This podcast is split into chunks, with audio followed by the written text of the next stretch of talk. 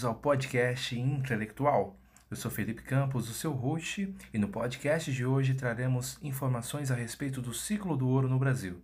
Desde já agradeço sua participação aqui. Se você ainda não nos conhece, o canal Intelectual também é um Estudigram e você pode nos achar no arroba canal.intelectual, onde lá encontrará e-books, é, mapas mentais, estude posts e diversas coisas que te ajudarão nesse processo aí de estudos, né? No último podcast, nós, tra nós tratamos um pouco a respeito do primeiro momento da colonização brasileira. Tratamos ali desde os panoramas históricos relacionados a essa colonização, em que Portugal, é, de certa forma, entre aspas, descobriu o Brasil, e chegamos ali até o período do ciclo do açúcar. Agora nós traremos nesse podcast algo especial para você, que é o ciclo do ouro. Nós já fizemos estudo post sobre esse assunto com fatos sintetizados, então se você quiser saber um pouco mais, eu repito, acesse agora no Instagram, arroba canal.intelectual para ter acesso aí a informações a respeito desse ciclo do ouro de uma forma um pouco mais sintetizada. Mas agora, para a gente se aprofundar um pouco mais, tratar um pouco mais de informações variadas sobre esse tema, nós faremos aqui o podcast, né? Então, no primeiro momento, como nós sempre faz, faremos aqui com relação à história, é importante que entendamos o panorama histórico por trás do ciclo do ouro. É, antes do ciclo do ouro, Portugal ele estava buscando protagonismo, como nós falamos no podcast anterior. No entanto, com a União Ibérica e com a formação de único reino entre Portugal e Espanha, e depois com essa dissolução, do qual nós falamos que acabou acarretando o problema da concorrência lá da Holanda, não sei se vocês lembram disso, mas esta, esta política aí da União Ibérica, ela acabou trazendo diversos problemas econômicos para o reino de Portugal, e quando esses dois reinos se separaram, ou seja, quando a Espanha e Portugal se separaram de União Ibérica e voltaram a se tornar estados únicos, né? Portugal acabou voltando com a grande dívida, tendo em vista que o seu principal aliado econômico acabou se tornando seu concorrente. Para tentar fugir desta crise, eles acharam na Inglaterra uma fonte de recursos e de ajuda, né? Então, para que entendamos aí um pouco mais na frente por que, que o ouro vai acabar em, na Inglaterra e por que, que Portugal estava tão desesperado por essas questões econômicas, é importante que a gente entenda que essa União Ibérica trouxe um saldo extremamente negativo para Portugal, que acabou tendo que procurar na Inglaterra, uma das potências da época, uma parceira econômica e uma, uma defensora naval, né? Para ajudar que as, o tráfico negreiro, diversas rotas comerciais de Portugal não fossem afetadas por essa crise econômica, né? Então, tendo tudo isso em mente, agora a gente entra na descoberta do ouro. Por que é importante que a gente trate sobre essa descoberta? Primeiro, pelo fato de que o Brasil, se nós analisarmos historicamente, nós veremos que o Brasil ele sempre virá nos momentos econômicos como um país exportador de matéria-prima. Então nós tivemos ali de um primeiro momento o pau-brasil, né, que foi extremamente explorado através do escambo das feitorias. Depois nós tivemos ali um ciclo da cana-de-açúcar, né? E agora nós temos esse ciclo do ouro. Então, analisando historicamente, nós vemos que desde a sua colonização até os dias atuais, o Brasil ele vem se mostrando como um grande exportador de matéria-prima. Se a gente for analisar um termo aí um pouco mais contemporâneo de nossa época, o DIT, que é a Divisão Internacional do Trabalho, nós veremos que até hoje as políticas do Brasil elas estão relacionadas a isso. Então, as nossas fazendas, as nossas produções agrícolas, elas são destinadas primordialmente para a exportação, deixando para os pequenos produtores abastecer o mercado interno. Então, essa é um adendo aí que eu gostaria de ressaltar sobre essa descoberta do ouro. A descoberta do ouro, então, ela vai ocorrer ali principalmente na região de Minas Gerais. Por que na região de Minas Gerais não havia se descoberto antes esse ouro? Porque após o declínio ali do açúcar, nós temos início as bandeiras, que eram movimentos exploratórios realizados ali por exploradores que gostariam de conhecer um pouco mais sobre esse território. Naquela época não existiam mecanismos avançados de cartografia, então era necessário que estes bandeirantes, eles com seus cavalos, eles fossem ali conhecendo mais sobre o território e fazendo as suas devidas anotações, né? Vale ressaltar que não existiam apenas um único tipo de bandeira. Existiam as bandeiras de prospecção, que seriam essas, né, que eram em busca do ouro e de minerais preciosos, mas existiam também as bandeiras de apresamento, que elas tinham o intuito de capturar indígenas que fugiam ali dos campos de concentração de trabalho escravo, né? E além de outros tipos de navegações por rotas marítimas, que era o caso das monções, se eu não me engano. Mas o importante é que entendamos por que o ouro não havia sido descoberto antes. Porque primeiro momento, no primeiro momento, a exploração portuguesa se deu no Nordeste. Mas com esse declínio do açúcar e com diversas outras questões econômicas e buscando também colonizar esse território e evitar que novos países conseguissem é, partes, poções desse território, então as, as bandeiras elas acabam ganhando muita força, né? Não é à toa que nós temos aqui em São Paulo a rodovia Bandeirantes, né? Que faziam parte dessas rotas aí, em que esses exploradores eles iam desbravando o território em busca de, de novas riquezas, de novas fontes de renda, né? E nestas bandeiras de prospecção eles encontram ali na região de Minas Gerais, ali nas cidades que hoje é Tiradentes, Mariana e tudo mais, a cidade de Caeté também, foi onde eles encontraram as primeiras, as primeiras fontes de ouro e outras pedras preciosas como o diamante, né, e a prata. Mas essas, essas outras materiais elas acabam, acabaram ficando em segundo plano, já que o ouro ele era de fácil acesso. Como seria esse fácil acesso?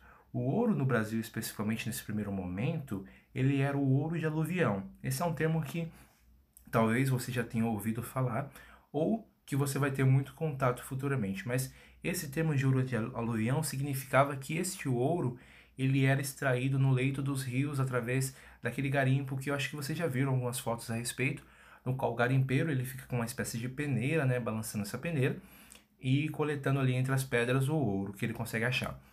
Então, relativamente esse processo de extração do ouro ele era muito simples, né? Então, o que ajudava com que Portugal não tivesse que demandar de esforços e de maquinário pesado para extrair esse ouro. Então, essa facilidade, a princípio do ouro, ela acabou chamando a atenção de diversas outras pessoas de outros territórios, inclusive de pessoas que moravam em Portugal, o que acabou fazendo com que o boom das imigrações acabasse sendo ainda mais acentuado. Então vieram pessoas de diversas regiões, sejam de Portugal, do Nordeste, né, e de outros locais do mundo, em busca de conseguir uma vaguinha ali no garimpo do ouro. Isso trouxe aspectos positivos e aspectos negativos que eu falaria agora.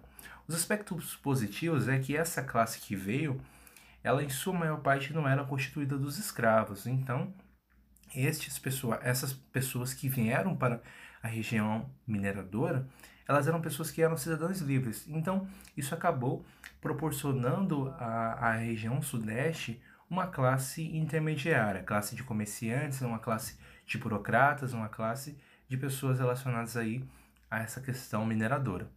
Em contrapartida, os bandeirantes que descobriram essas mineradoras, eles não aceitaram é, de bom grado esta, esta imigração de pessoas de outros territórios. Eles queriam né, ter para si esse monopólio das recém-descobertas minas de ouro. Então acabou ocasionando a Guerra dos Emboabas, que foi uma guerra travada entre estes forasteiros, como eram chamados. O termo usado por forasteiros era emboadas a, é, a princípio, e foi o que acabou dando nome a essa guerra, né?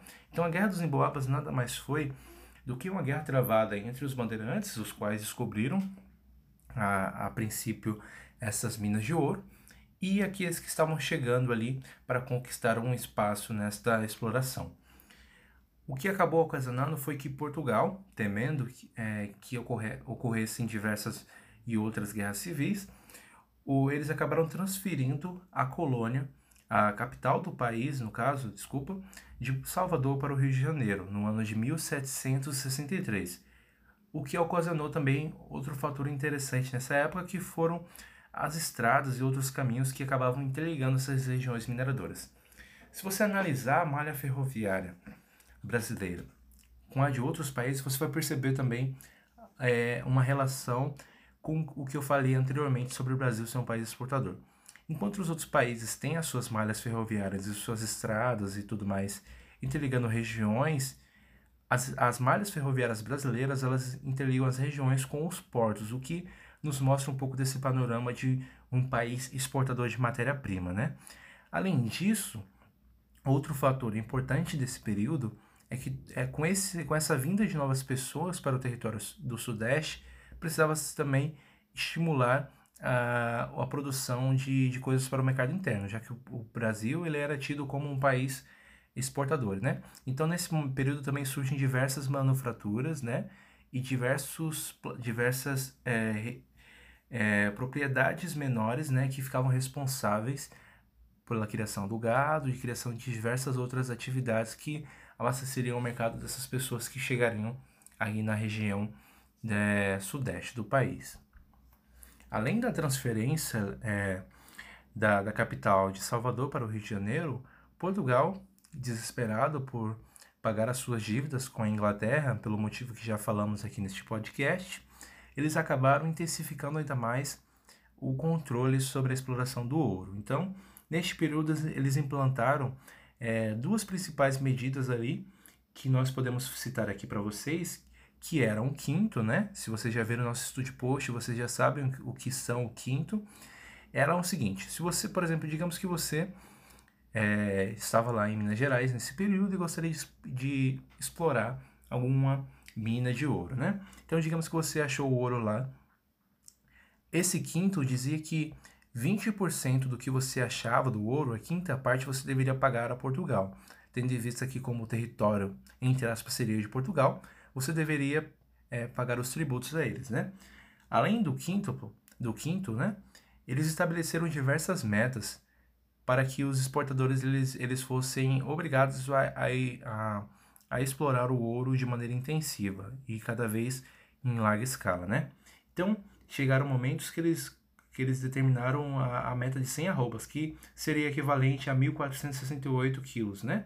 Só que isso, depois de um determinado momento, acabou se tornando muito difícil de se alcançar. Então, quando, não, não, quando esses exploradores eles não conseguiam atingir essa meta né, de, de 100 arrobas de ouro, acontecia a derrama, que vocês também já, se já estavam ligados aí no nosso Grão, vocês já devem conhecer. O que seria essa derrama?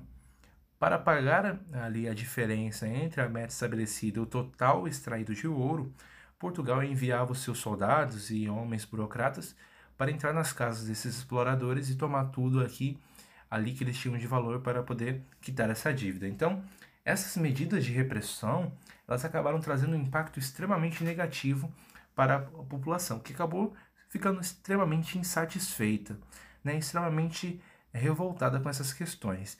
É neste momento, então, que vão começar a surgir diversos movimentos separatistas e diversos movimentos de rebeliões coloniais, né?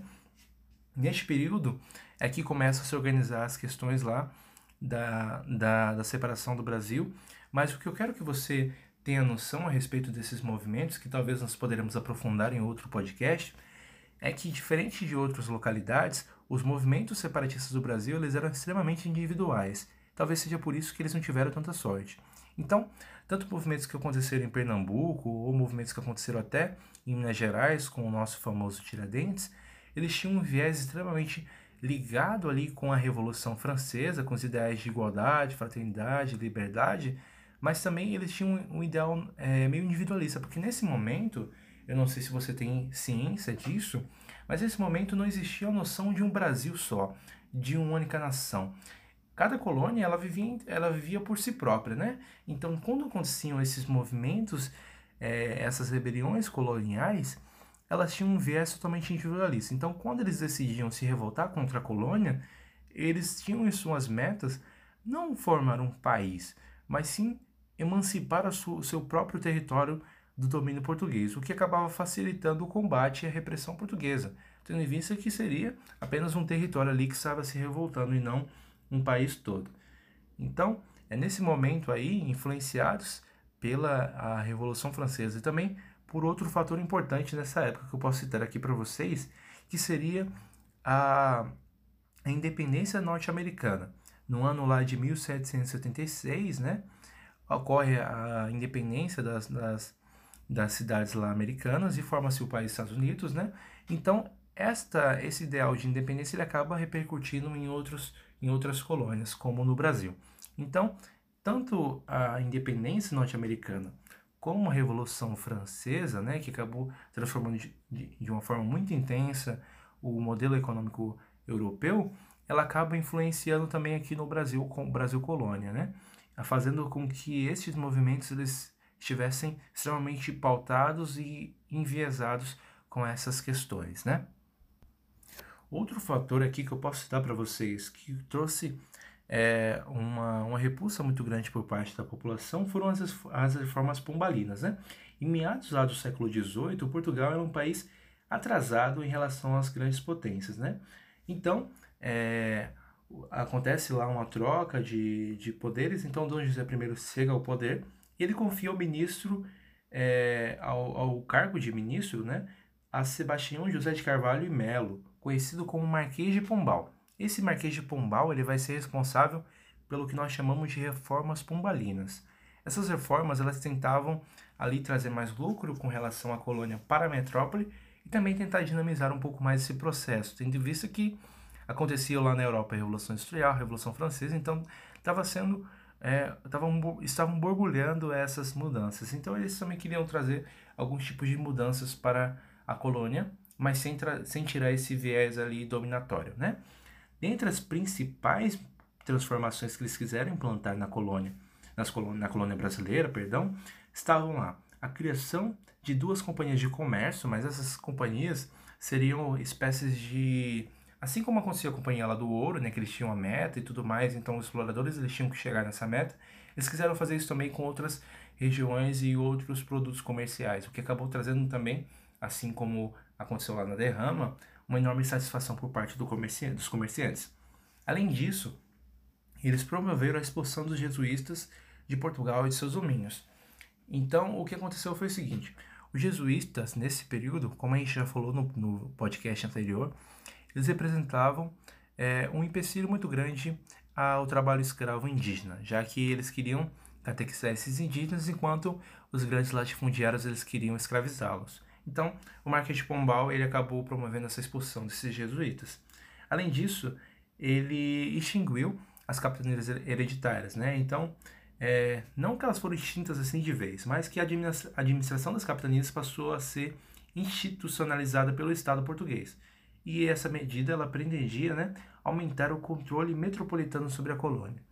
Além disso, teve o que nós já falamos aqui sobre a transferência da capital da colônia de Salvador para o Rio de Janeiro, num contexto de conseguir ter uma maior centralização do poder e tomada de decisões a respeito do ouro, né?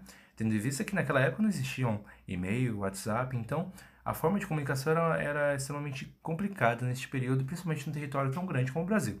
Então essa, essa transferência da, da capital de Salvador para o Rio de Janeiro era uma forma que eles tinham de conseguir estar mais próximos das questões ali relacionadas ao ouro e as outras questões políticas daquele período. Eu espero que você tenha gostado desse podcast. Eu estava com muita saudade de fazer esse podcast. Eu acabei ficando alguns dias sem publicar aqui, pelo fato de que meu quarto está passando por algumas reformas. Né? Eu estou tentando trazer um ambiente é, que, que futuramente possa, é, que eu possa realizar vídeos e tudo mais. Então eu espero que você tenha gostado desse, desse formato, desse podcast. Então, se você gostou, vá lá no Instagram, siga a gente se você não nos segue e mande esse podcast aí para seus amigos que estão também nesse período de estudo para o vestibular. Em breve nós traremos aqui também convidados, viu? Não vai ser só minha voz que vocês tanto adoram ouvir que estará aqui. Nós traremos também convidados experientes e convidados integrados a assuntos que nós vamos te ajudar aí a chegar ao vestibular. Eu sou Felipe Campos, o seu host aqui no podcast intelectual. Espero que você tenha gostado. Até a próxima. Thank you.